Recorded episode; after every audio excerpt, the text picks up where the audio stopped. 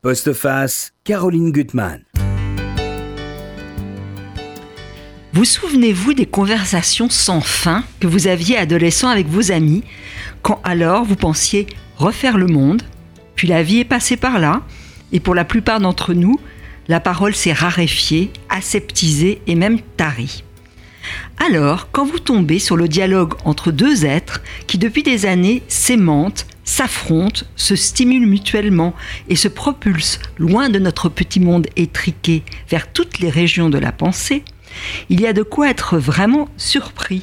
Ça s'appelle une conversation infinie.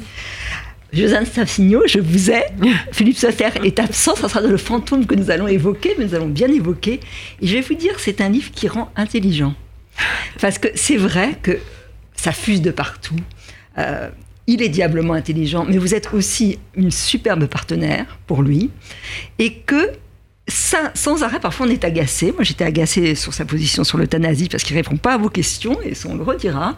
Mais c'est absolument génial ce livre. Donc c'est à lire pour se muscler le cerveau pendant les vacances. Voilà, c'est le livre des vacances. Chers, c'est pas, auditeurs, pas lourd à emporter. C'est pas lourd à emporter et vraiment ça va vous remuscler le cerveau. Voilà. Alors, dans ce livre, vous êtes deux combattant. Vous, vous êtes une résistante, hein, on va dire ça, parce que vous résistez quand même beaucoup à ce que ce va, va dire. Euh, euh, je pense qu'il faut lire ce livre conjugué avec euh, celui de Dominique Rollin, qui est quand même aussi magnifique, le journal amoureux, qui dit de lui, enfin qui dit de Jim, que c'est un, un escrimeur de la pensée, de la musique et de l'écriture. Dites-nous au fond comment vous vous êtes rencontrés et comment se passent vos, vos rencontres qui sont entre autres toujours dans le même café. Alors au début, euh, ce qui est étonnant, c'est que moi, euh, j'avais beaucoup d'admiration pour Philippe Solers quand j'étais à l'université, et c'était la grande époque de tel quel, et moi, je n'ai jamais eu l'esprit tellement, comment dire, abstrait.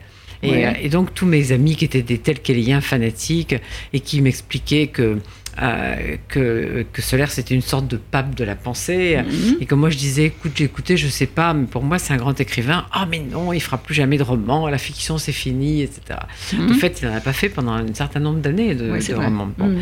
et, euh, et puis donc il y avait ça. Et puis euh, quand je suis rentrée au monde des livres euh, un jour, j'ai demandé à François Bott si ce serait pas une bonne idée de faire euh, travailler Solers, puisqu'il avait déjà écrit, sous, mhm. euh, quand, Jacqueline Piatti dirigeait le monde des livres, elle lui avait fait des papiers sur Aragon, notamment un grand papier sur Blanchot l'oubli, etc. Mhm. François Bott a dit, mais pourquoi pas, c'est une bonne idée. Et puis Bruno Frappa, qui était directeur de la rédaction à l'époque, a dit au bout de quelques, quelques papiers, mais pourquoi on ne lui demande pas une collaboration mensuelle Parce qu'il trouvait que c'était très bien. Donc pendant 18 ans, il a écrit chaque mois dans, dans Le Monde. Donc j'allais dire professionnellement, on se, on se voyait. Et puis, euh, et puis on aimait bien parler ensemble d'autre chose que des papiers qu'il allait faire. Ouais. Et puis finalement, on a continué à parler. Ouais, c'est formidable. Alors, moi, je voudrais quand même dire ce qu'il dit de vous comme merveilleuse camarade de combat. Alors, d'abord, il dit Vous êtes doué, vous avez une pénétration psychologique considérable, ce que vous remarquez est toujours intéressant. Ça tourne le plus souvent dans une expérience subtile et concrète, ce que vous disiez. Vous avez une pénétration particulière avec probablement des illusions sur l'animalité humaine en société. Enfin, c'est à prendre quand même. Hein. Et puis un peu plus loin, c'est encore mieux. Est-ce que j'ai des illusions? C'est ça la question. Ouais, ça c'est ça. Hein, c'est sans doute vrai. Parce qu'il faut quand même se dire que euh, le dialogue, il le fait euh, en, en, disant chaque fois dans ce livre qu'il y a des abîmes entre les êtres, que chaque être est singulier et qu'il y a encore plus d'abîmes entre un homme et une femme. On y reviendra. Alors là, vous lui parlez beaucoup de femmes, qui est un livre moi aussi, j'adore. Alors, il faut dire quand même tout de suite que moi, je suis une vraie, une, admiratrice ah, de Solaire, que j'aime tous ses romans et que j'aime pas les gens qui le critiquent. Puisqu'on a, puisqu'on a l'occasion, de dire, hein. puisqu'on a l'occasion de dire, euh, je suis assez réservée sur le choix des 100 livres euh, du monde euh, qui a été fait ce, ce week-end, mais si on le regarde sur le net, euh, en 83, ils ont quand même sélectionné Femmes de Solers. Et il y a un article de Jacqueline Piatier qui pourrait faire mourir de honte tous les critiques d'aujourd'hui, tellement il est bien. C'est vrai? Magnifique, bah, je, vous conseille de le lire. C'est mmh. extraordinaire. Alors, vous lui parlez de des portraits de femmes, et là, vous, vous le citez. Il existe de plus en plus de femmes autonomes et libres. Le spectacle, plus souvent mécanique et navrant de la société, ne les impressionne pas. Je les ai rencontrées, ces artistes de la vie. Tous mes romans parlent d'elles. Elles sont reconnaissables au fait qu'elles ont dû surmonter des situations difficiles et des tonnes de préjugés. Elles connaissent le noir, elles aiment le bleu. Une sorte de gai savoir les accompagne, je leur dois beaucoup. Une artiste de la vie ne perd pas de temps, identifie au coup d'œil les contraintes qu'on veut lui faire endosser, gagne sa vie, n'a pas peur des compromis, sait que les meilleurs arrangements sont les plus commodes, elle suit son cap à la chinoise, elle est douée pour l'amour, mais aussi pour l'amitié. Même si elle est mariée, c'est une célibataire exigeante, elle est drôle, sensible, discrète, elle sait voyager et juger, on se rencontre, on se reconnaît, et là, il vous répond, c'est votre portrait et on va en rester là. c'est quand même drôle, il est drôle, sans arrêt drôle. Bah oui, dans la vie, il est, assez drôle. Et en fait, cette histoire, cette histoire est drôle parce qu'elle est partie d'un gag. Bien sûr, on se parle beaucoup, on se voit presque tous les soirs, on discute. Et un jour, Michel Tabachnik, le chef d'orchestre, s'arrête près de notre table. On le connaît un peu parce qu'il est ami avec des amis à nous et euh, on avait pris des verres déjà avec lui. Il s'arrête devant notre table, pas pour prendre un verre avec nous cette mmh. fois, mais pour dire mais qu'est-ce que vous pouvez bien trouver à vous raconter tous les jours? Alors ça nous a fait rire. Et puis un jour, on prenait un verre avec Frédéric Boyer, qui à l'époque était chez Bayard, mhm. et, euh, euh, et, et, une, de ses amies, et, Lydia Breda en plus, et mhm. Lydia Breda qui dirige une collection chez Bayard, cette collection-là. Et on leur raconte l'histoire, vous vous rendez compte? Et puis donc euh, tous les deux, ils disent Ah bon Il a, il a dit ça aussi par curiosité et jalousie. Oui, mais c'est vrai. Ils ont dit, mais c'est vrai, pourquoi vous mettez pas ça par écrit C'est vrai. Donc on s'est dit, c'est marrant, finalement, on va le faire. Alors, moi, je voudrais encore relire un passage, je vais arrêter après, parce qu'il m'a beaucoup plu, je pense que ça caractérise bien tout, tout, ce livre. Vous lui parlez à un moment de la vieillesse, de la mort, et il dit que finalement, il se sent encore plus jeune aujourd'hui. Et il, définit finalement encore mieux ce, ce qui est pour lui le mensonge social. je lui dis, vous marchez moins vite. Je dis, oui, mais je pense plus vite. C'est génial. Bon, aujourd'hui, voilà, vieillir, c'est rajeunir.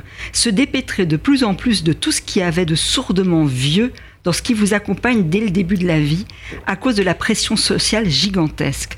On est vieux, très vieux non seulement il y a toute l'histoire précédente qui va vous saisir comme quelque chose dont vous seriez censé incarner la suite, mais au fur et à mesure que vous aurez à discerner le mensonge social dans lequel vous êtes pris, vous aurez de plus en plus à vous débarrasser de vieillerie.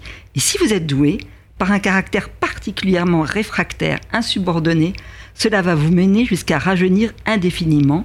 Je me sens plus jeune aujourd'hui qu'il y a 50 ans. Est-ce que c'est ça que vous avez en commun avec lui, ce caractère réfractaire? Réfractaire peut-être, mais euh, l'histoire de la, de la vieillesse, quand même, du coup, aujourd'hui, il fait beaucoup trop chaud pour lui pour qu'il soit là, mais nous, nous sommes là, vaillantes, ça, c'est vrai. Ça, c'est vrai.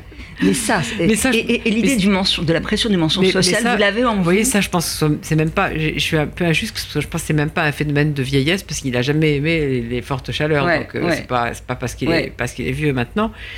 Et ben, qu'il soit, soit réfractaire, moi je suis assez réfractaire aussi. Euh, je trouve que. Vous êtes combatif, ça c'est sûr. je ne pense pas que la société soit forcément bonne, mais je pense qu'il faut trouver des espaces de, liberté. Euh, les livres. Les livres, tout à fait. Vous les partagez. Alors, sa vision du monde, on, va revenir sur les thématiques que vous avez abordées avec lui, mais sa vision du monde aujourd'hui. Alors, par exemple, il dit d'ailleurs avec beaucoup de justesse que toute la technologie, euh, que ce soit les, portables dont on est complètement esclave, sont des prothèses inutiles et qu'il faut mieux apprendre à se muscler le cerveau. Euh, il parle beaucoup aussi de Debord et de la falsification généralisée, mystification d'ailleurs qu'il a utilisée parce que c'est un stratège quand il parle de, ses amours euh, et qu'il faut ruser pour cacher. Donc il sait, voilà, il sait utiliser ça.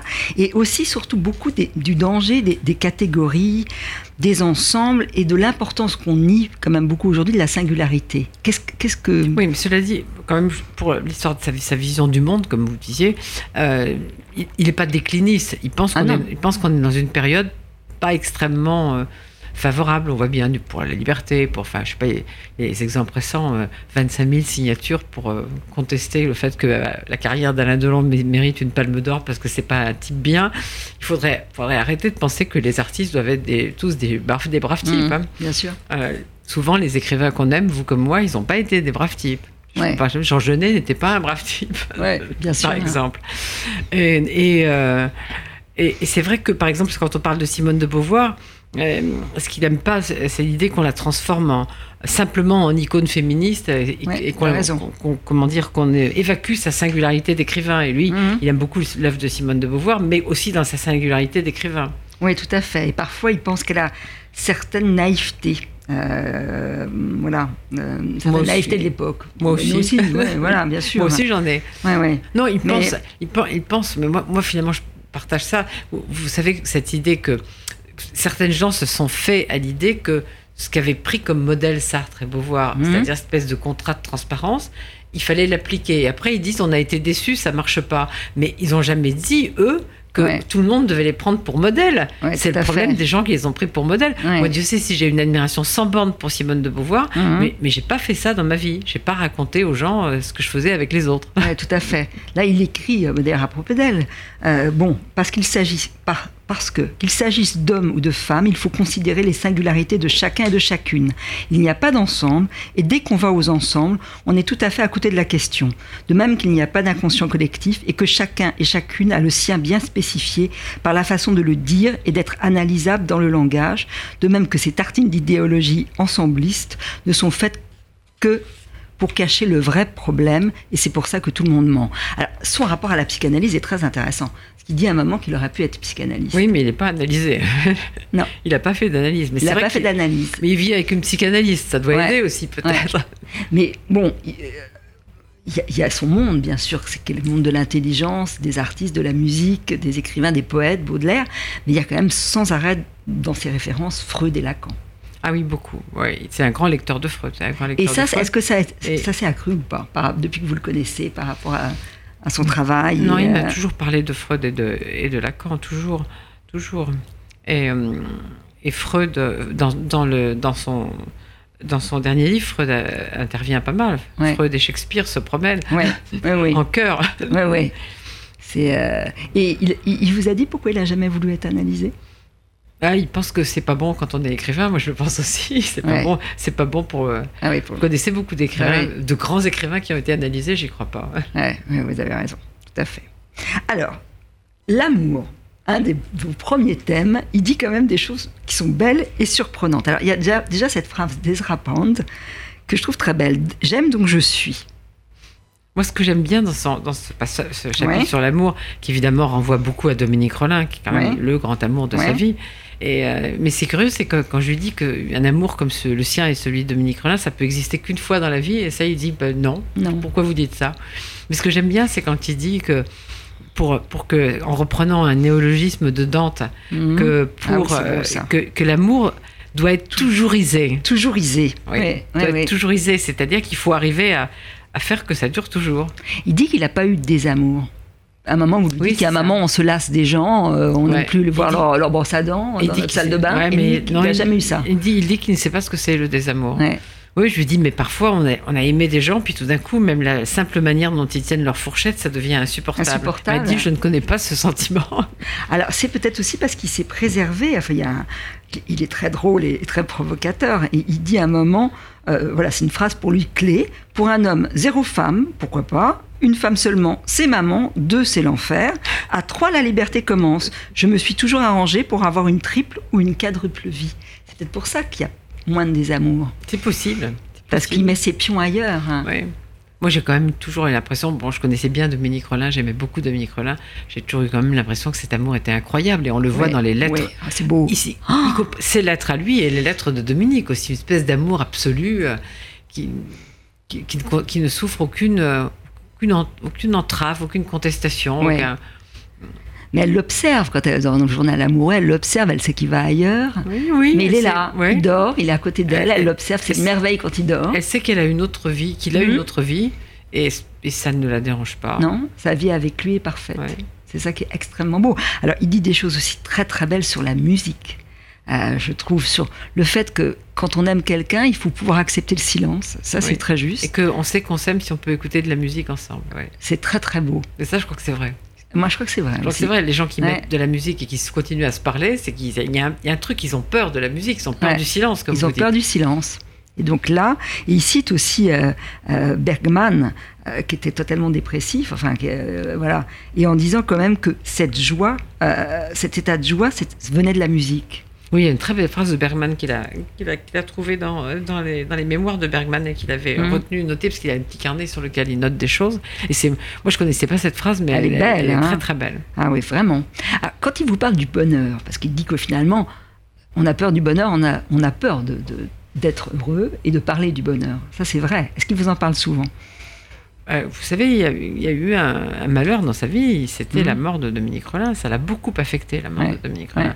Moi, la, la- la fin de vie de Dominique Rollin, comme beaucoup de fins de vie, elle est quand même morte à 99 ans, hein, Mhm. euh, comme beaucoup de fins de vie, était un peu problématique. Mhm. Et, euh, et moi, je me disais, du coup, il y aura une forme de soulagement quand même, parce que c'est terrible la fin de vie de quelqu'un qu'on a aimé. Qui, ouais. Il n'y a, eu- a aucun soulagement. Il y a eu aucun soulagement. Au début, il voulait même pas que, que je parle de Dominique. Et moi, je disais ah non, je suis pas d'accord parce que quand on arrête de parler des gens, ils sont vraiment morts. C'est vrai Mais après, finalement, bon, les choses se sont apaisées. Il a accepté euh, de publier la correspondance parce qu'au Ouais. début, il disait elle va être publiée posthume. À quoi je lui ai répondu mais posthume de qui? Ouais, Dominique, elle est déjà posthume. Oui, oui, tout à fait. Donc beau, finalement, ça. elle a été publiée et ses, et ses lettres de Dominique sont magnifiques. Ah oui.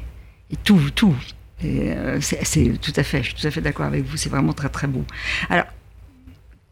Quand il parle de. Vous lui parlez à et c'est intéressant, de la promiscuité. Comment elle peut tuer l'amour. Ah oui, moi je crois que la promiscuité tue l'amour. Et, et- et vous avez en commun, alors, par contre, euh, le, le non-amour de Belle du Seigneur, que moi j'aime beaucoup. Et moi, j'aime pas, j'aime pas ce livre. Ce livre Et pourtant, c'est un livre sur la promiscuité, qui tue l'amour. C'est vraiment c'est ce- vrai, ce, c'est vrai, mais ce livre m'a toujours mise mal à l'aise. Je sais pas pourquoi. C'est considéré que c'est un grand roman d'amour. Je le vois pas comme ça. Et ce livre m'a toujours mise mal à l'aise. Il y a d'autres livres de, de Albert Cohen que je préfère de loin. Hum, ah bah, les manches clous, tout ça, c'est Manche drôle. Clou, le livre de ma mère, Ouais, c'est vrai que c'est Euh, magnifique. Solal, je préfère. Les Ouais. Belles du Seigneur, j'ai jamais compris cet enthousiasme pour. pour, euh, Mais moi, je suis, là, je suis pas d'accord avec lui. Moi, j'ai toujours refusé la cohabitation Ouais. parce que je trouve que la promiscuité tue l'amour. Et lui, euh, non, il cohabite avec Julia Kristeva depuis très longtemps. Il dit il faut s'organiser, mais je sais pas, moi, j'ai pas réussi à m'organiser jamais sans doute. Oui, oui, non, mais je comprends, je comprends très bien, mais voilà. Alors, vous allez avec lui assez loin, hein, même sur euh, les accusations qu'on, enfin, ce qu'on lui prête comme trait, homophobie, misogynie. Euh, il répond assez habilement. Oui, bah là, ça me faisait rire parce que c'est tout ce qu'on reprochait à Philippe Roth, donc euh, Mhm. c'était, ça, m'amusait de les comparer encore une fois tous les deux. Oui, oui, tout à fait. Mais bon, se... c'est vrai que sur l'homosexualité masculine, il se dérobe un petit peu. Oui, je crois que c'est pas. euh, C'est étrange à sa façon. En même temps, c'est très intéressant de voir comment que- il répond. je crois qu'il se sent plus proche de l'homosexualité féminine, que de hein. l'homosexualité Ouais, masculine. Et alors, il parle beaucoup, beaucoup, alors ça c'est Freud, de l'inhibition de la pensée des femmes. Alors, qu'est-ce que vous lui disiez quand il vous répète ça?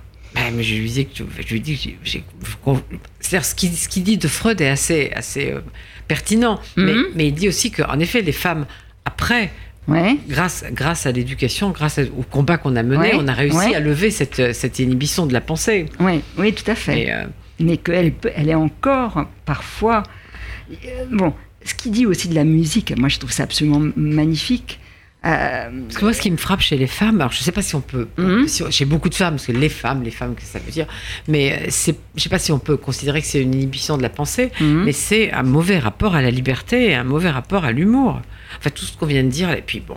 euh, bien sûr qu'on a tous été d'accord pour, ce, pour, le, pour le début de ce mouvement MeToo, Oui. mais il a eu des excès quand même qui sont Ça, assez, assez, Mhm. assez, assez é- étonnants. Quoi. Et, euh, bah, il y a cet exemple quand même que je donne toujours, qui est de Yann Buruma, qui est un intellectuel américain que j'admire beaucoup, qui avait donc succédé à Bob Silvers à la tête de la New York Review of Books. Il a été poussé à la démission, mais pas, pas du tout parce qu'il est un harceleur. Il n'a jamais harcelé personne.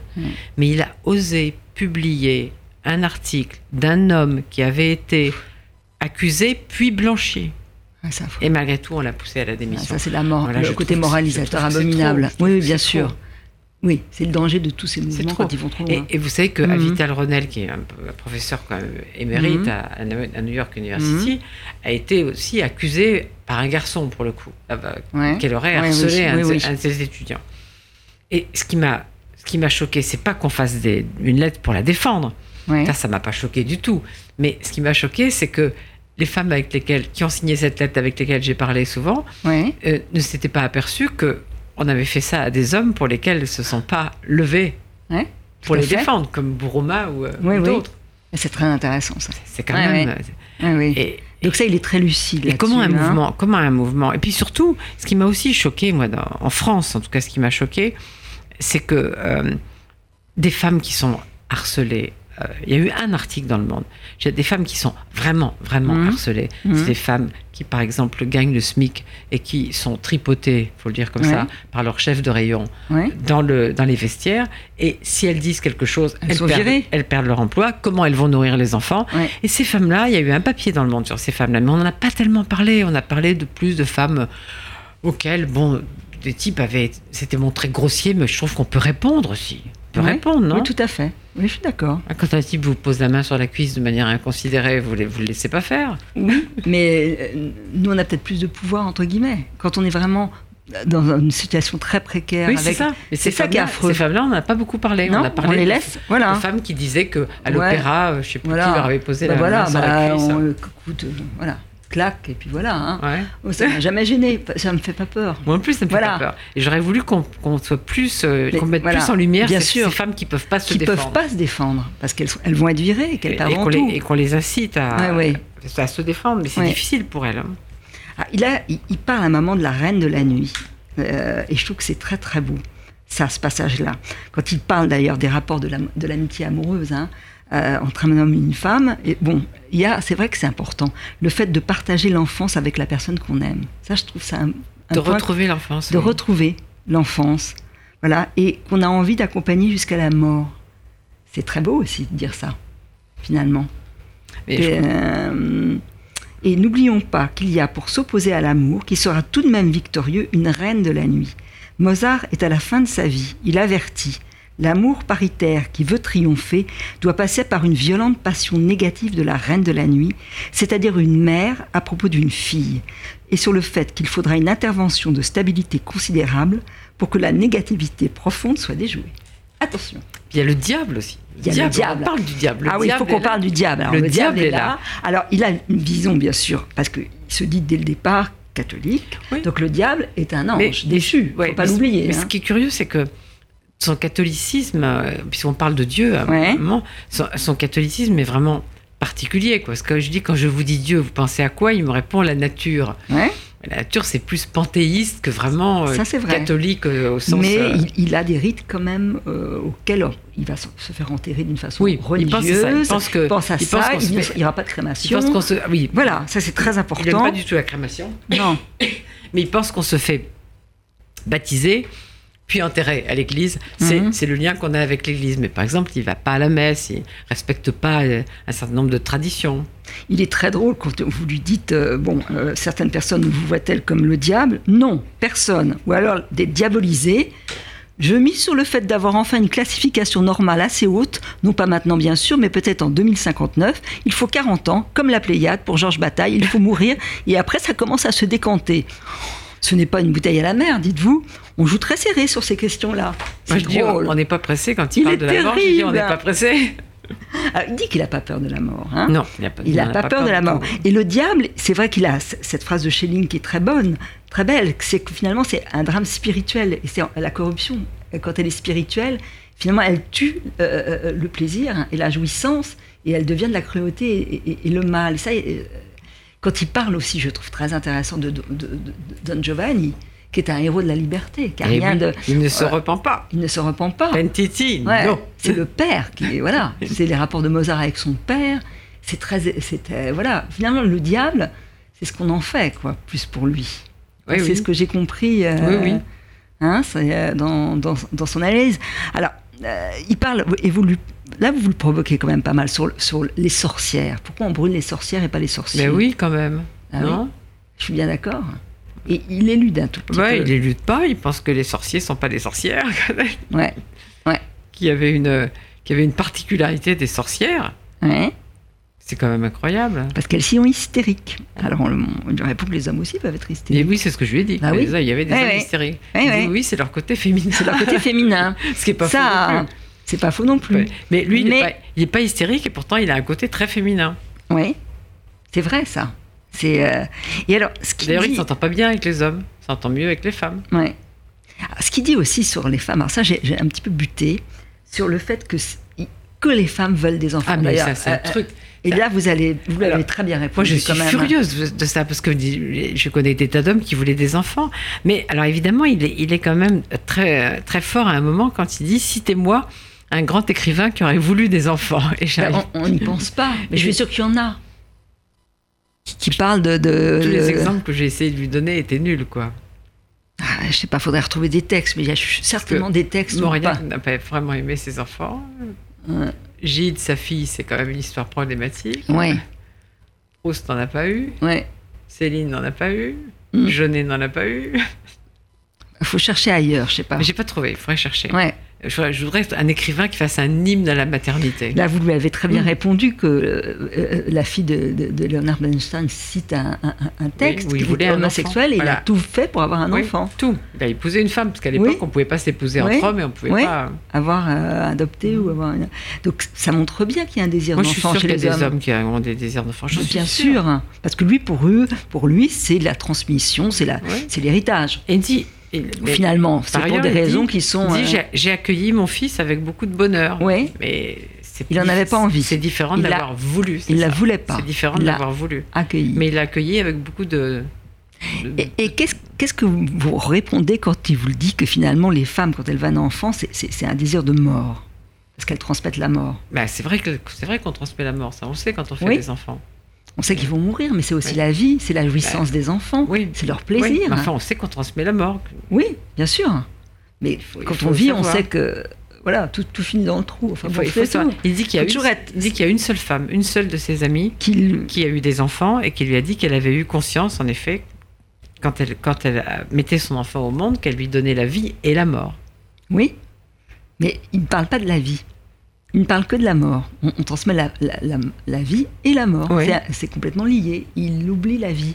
Et lui qui aime tellement la jouissance, l'instant, le bonheur, qu'on parle si bien, il faut se dire qu'on peut donner vie à un enfant qui va peut-être vivre tout ça. Beaucoup de jouissance, Hum, sans doute. sans doute. Mais ça, c'est drôle. Hein, il- Non, mais ce qu'il ce qu'il voulait souligner, c'était pas que c'était Ouais. pas que qu'il n'y a pas de vie, mais Mhm. c'était que les femmes souvent sont porteuses de mort. non, ouais. ils sont- non, mais non, au contraire, mais je veux dire, les femmes occultent l'idée Mhm. qu'en me transmettant la vie, on transmet aussi la mort. Elles veulent pas voir ça, c'est la vie, la vie, la vie, ouais, euh, ça, la vrai. merveille de la vie, mais elles veulent Bien pas sûr. voir qu'il y a les Elles- deux. Et qu'il y a les deux. Bien il y a sûr, les hein. deux, en effet. Ça, il a, il a tout à fait raison. Et un homme de la même façon, quand il fera un enfant, va transmettre la mort. À Hum. L'autre partie. Oui, Mais, mais- pense- comme lui, il Mais pense n'y arrivent que, pas encore. euh, voilà, euh, ça, vient quand même de- des femmes, ce, désir de- d'enfant. euh, il n'y répond pas. Alors après, vous, vous lui parlez de, de la vieillesse, de l'euthanasie, du suicide, et ça, je trouve ça très très riche cette partie-là, parce que c'est vrai que euh, il répond pas à vos questions, je trouve. Pour Si, les- il dit pour parce que je, parce que lui dis que je croyais qu'il était contre l'euthanasie. Il dit non, je suis pas, mais je suis pour que ce soit régulé d'une- d'une certaine manière, que ce soit pas. euh, Alors, moi, je suis, je suis plus sévère. Euh, bon, quand l'état se dégrade, il, il vous répond par la, beauté de la mort, au fond. C'est pas la même chose. Quand, euh, il y a, un- voilà. Est-ce qu'il accepte l'euthanasie? Oui, moi je crois qu'il, je croyais qu'il était très contre. Justement, et non, il n'est pas très contre. Et euh, il, il est sans doute euh, pas tellement euh, pour le pour fait- légiférer Ouais, moi je suis pas non plus tellement pour le lég- légiférer. Je pense que, mais enfin, on voit bien avec cette affaire Vincent Lambert affreuse que- atroce. qu'il faut, il faut qu'il y ait des procédures quand même. Il bah oui, qu'il y ait des et qu'il y ait des possibilités. Mais, de- mais j'ai entendu un, un médecin euh, qui disait que même s'il avait fait des directives anticipées, ce qu'on ce qu'on peut tous, tous Mhm. faire, hein, ça, moi du coup euh, l'affaire Vincent Lambert m'a amené à le faire, Mhm. que même s'il avait fait des directives anticipées, ça n'aurait pas empêché ses parents de les attaquer. C'est terrible. C'est terrible. terrible. Sauf dans des pays comme euh, quand on vit en Suisse et qu'on Il faut, peut. euh, il, mais- faut, mais- il faut expliquer, au, euh, il faut que ce soit au moins la- si on épouse une femme, c'est peut-être aussi pour qu'elle prenne des responsabilités. Oui, Et là, tout à fait. en, en France, il n'y a pas de. Il y a une égalité entre les parents et l'épouse, Ouais, oui. qui pourtant est la tutrice de Vincent. Lambert. C'est fou. Oui, oui, c'est terrible. C'est une histoire terrible. Une histoire terrible. Terrible. Alors c'est vrai qu'il y a un moment, il va s'embarquer, bon, il en parle bien, de la- sur- pour lui, ce qu'est la mort, et qui ne lui fait pas peur, mais c'est une question qui est tellement compliquée que je pense que difficile d'y répondre. C'est vrai. Et vous, vous parlez du suicide aussi d'une façon que je peux vous comprendre, que pour vous, le suicide, c'est finalement euh, une sorte de meurtre contre les autres. Bah oui. Vous pensez ça? Ah oui, je pense que quand on se suicide, on, on, sait- on- on tue les autres. On n'y pense pas. On n'y pense Non, pas on n'y pense pas. pense- On pense qu'à l'idée d'en finir. Oui. Mais bien sûr, tu- vous avez vu l'état de, des gens qui ont eu un suicide dans leur famille? Enfin, qui- Ouais, dont l'enfant s'est suicidé, par Ouais, exemple, l'enfant ouais, surtout. Un enfant Et aussi suicide.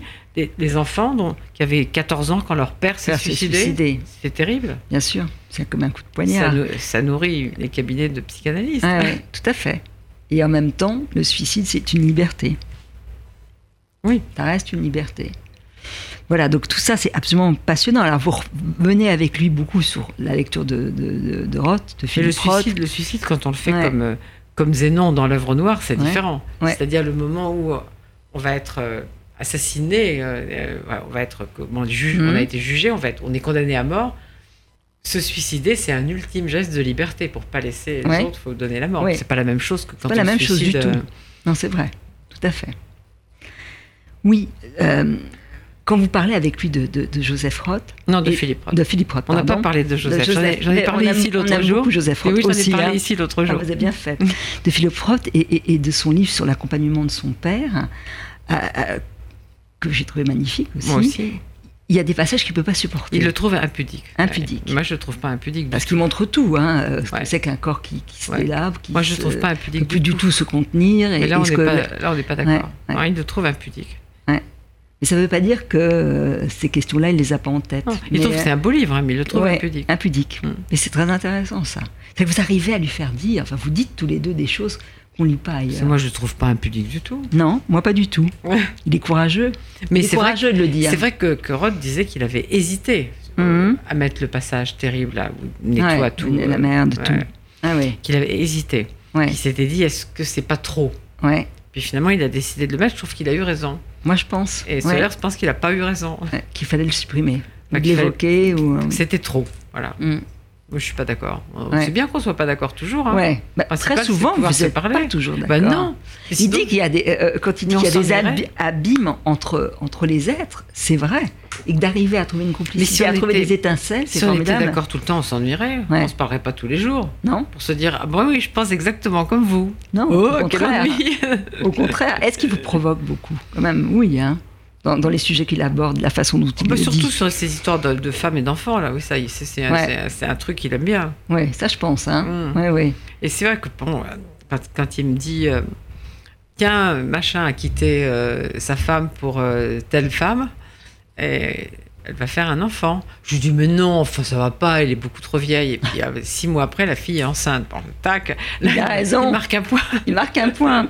Et quand il parle des techniques, comment il voit toutes les nouvelles techniques de procréation? Enfin, euh, Est-ce qu'il va. Bah, Il l'évoque là, mais sans. C'est-à-dire que d'un côté, d'un côté, il l'a déjà dit dans dans, euh, dans dans un dans un de ses livres, dans dans le secret, il y avait déjà cette, cette affaire de la technique qui prend Ouais. le pas sur le Ouais. sur l'humanité.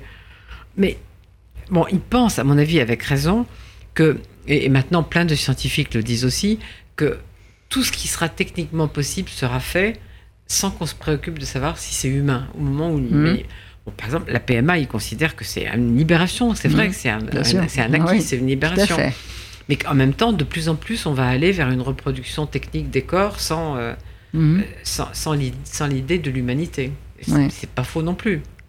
Ah, il y a des pages qui sont magnifiques sur la, sur la Chine, hein, dans votre dialogue. Donc, d'ailleurs, quand il parle de, la maison chinoise, oui. euh, enfant Oui. où il vivait, et il y avait ce côté mystérieux avec des grands vases chinois, et comment ça l'a habité.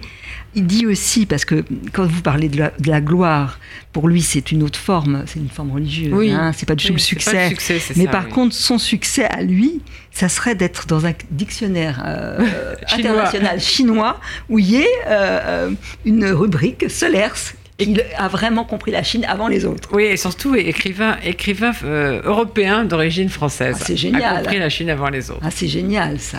Il est très européen. Ouais. Il, Oui. s'est- il il- il est assez désolé, comme nous, un peu, de ce qui se passe en, en Europe. Ouais, ce que je peux comprendre. Alors, il dit des choses aussi étonnantes, parce que c'est vrai que c'est un livre inépuisable. Il a l'air léger comme ça, mais il est très lourd. Euh, sur les livres, les livres qui ont une vie euh, par eux-mêmes.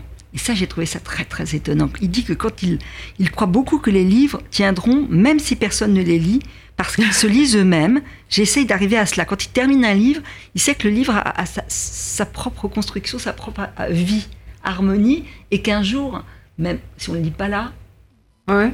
il, Philippe, il- Roth, il- il va se diffuser. Philippe Roth disait ça aussi. Euh, je- un jour, je lui dis, mais euh, à un moment, vous avez dit, euh, on écrit pour des sourds. Et il me dit, euh, bah non, mais c'est fini maintenant, on n'écrit plus pour des sourds, on écrit pour personne. On écrit. Ah, c'est beau, c'est ça. Ah, dans les livres que vous préférez de lui, c'est difficile quand on aime un écrivain. Euh, et que, ou alors les gens qui n'ont pas lu Philippe So- Solers pourraient lire au départ. Moi, j'aime beaucoup Passion fixe. Ouais, moi aussi. J'aime beaucoup Mm. Passion fixe. Je trouve que c'est un très très beau livre. Il y, a, il y a plein d'autres que j'aime, mais j'aime beaucoup Passion fixe. J'aime aussi Portrait du joueur, qui est un livre autobiographique. Ah ouais, très beau. ouais. Et, euh, et Une vie divine, qui est un livre autour du personnage de Nietzsche, qui est un livre assez fo- très fort. Mhm. C'est un, un gros livre, celui-là. Un gros livre celui-là. Oui, Il y a mille choses à, Ah oui à découvrir hein, de lui et, et à surtout l'aimer. hein. Je pense que vraiment, c'est un, un très très bel écrivain. Alors, donc, à côté de ce livre, j'aimerais que vous nous disiez un peu, parce que vous êtes une lectrice. La rentrée.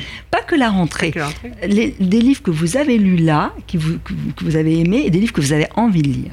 Eh ben, ça, C'est double corvée. J'ai choisi les livres de la rentrée, tous, parce que je pense qu'il faut maintenant parler de la Ouais. rentrée. Il y a beaucoup de beaux, il y a beaucoup de beaux livres. Oui. Alors, je vais d'abord Vous en recevez combien par jour? Bah, c'est terrible. J'ai, j'ai, euh, en même temps, je suis- ça, me, ça me remplit de joie, mais, mais aussi de culpabilité. Parce que Mhm. là, je vais partir euh, bientôt chez moi dans ma maison de, de vacances où je vais rester tout l'été. Je vais pouvoir lire. Et vous voyez les sacs Ikea bleus? Oui. C'est gros un sac Ikea bleu. Ouais. J'en ai deux qui sont pleins à rabord de livres, plus un autre parce qu'il y a d'autres livres qui sont arrivés et que, qui ne tiennent pas dans les deux sacs. Et puis, il y a encore une pile de, une pile de livres euh, que je ne vais pas emporter et ça va triste. Et ça, c'est un Alors, j'aurais crève-cœur. parlé hein. d'un livre que je n'ai pas lu et que je ne vais pas lire tout de suite. Pourquoi? Parce que Patrick Deville est un écrivain que j'aime beaucoup. Je pense que vous aussi, vous l'aimez Oui. beaucoup. Oui, oui. Donc, il y a un nouveau Patrick Deville qui C'est s'appelle très beau. Amazonia. Mhm. Et je pense que c'est très beau comme tout ce qu'a écrit Patrick Deville. Mais pourquoi je ne vais pas le lire tout de suite? Parce qu'il a eu le prix Femina et que je dois d'abord lire Ah. pour faire une sélection pour le C'est vrai que vous avez cette obligation-là. Voilà, Ouais, donc- on oublie quand même les Donc. Deville sera, sera lu par moi. Par J'espère plaisir. euh, par, par plaisir, après les prix. Oui, bah, c'est pas mal. Mais euh, il, a, il a eu le féminin, mais il n'a pas eu le Goncourt. Ce serait bien, peut-être. Oui, moi je trouve. Hein. Hein, Moi je plaide bien. un peu pour ma, ma paroisse. Ah, là. c'est bon, Ouais, ouais. droit, hein. On a le droit quand même. hein. Alors Lionel Duroy, euh, j'ai choisi ce, il, il, sort aussi à la rentrée, ça s'appelle Mhm. Nous étions nés pour être heureux. Donc je pense qu'on est nombreux à savoir que Lionel Duroy depuis longtemps a entrepris une, euh, une entreprise autobiographique, Oui. euh, de romanesque mais autobiographique. Le chagrin, qui est un livre magnifique. Chagrin, hein. Un livre terrible en même temps. Terrible. Donc il a eu une enfance avec un père noble désargenté, Mhm. une mère qui n'était pas désargentée au départ. Dix enfants. hein, Ouais, c'est ça. Dix enfants.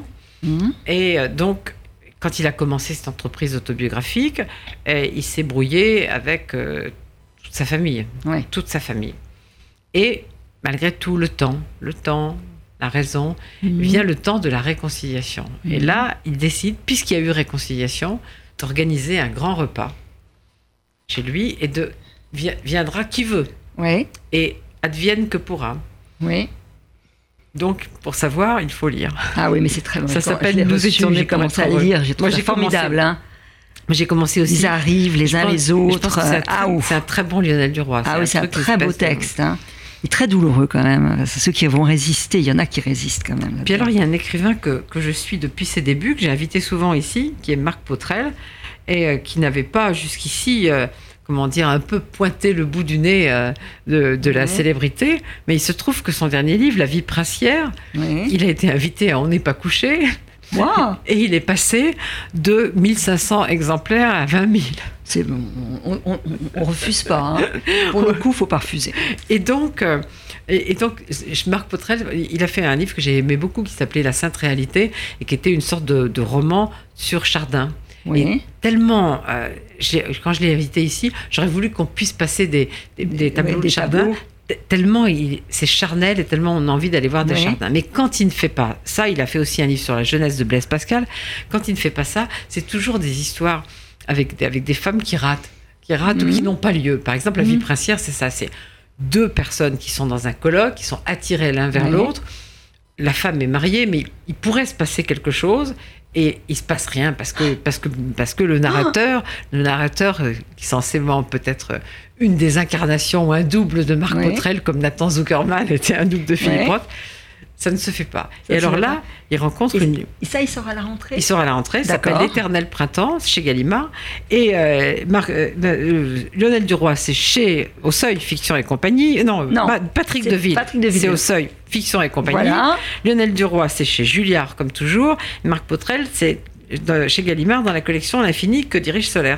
Bon, Et, euh, et alors là, il rencontre une libraire d'anciens. Ça le fascine parce qu'il adore les livres. ouais. Et, euh, et c'est une amitié, une amitié, une amitié. Une amitié. Bah, une amitié comme celle entre vous et Philippe Soler. Peut-être pas. Ça donne un livre quand même magnifique. Hein Hein, une conversation infinie. C'est beau. Qui a trouvé le, titre Euh, c'est lui, il est bon pour les lui, titres. Il est ah bon ouais. pour les titres. Moi, je suis pas très bonne pour les titres. Ouais, Enfin, vous êtes très bonne pour l'affronter. Je pense que vous étiez la meilleure pour l'affronter. En tout cas, il faut le lire, je vous l'ai dit.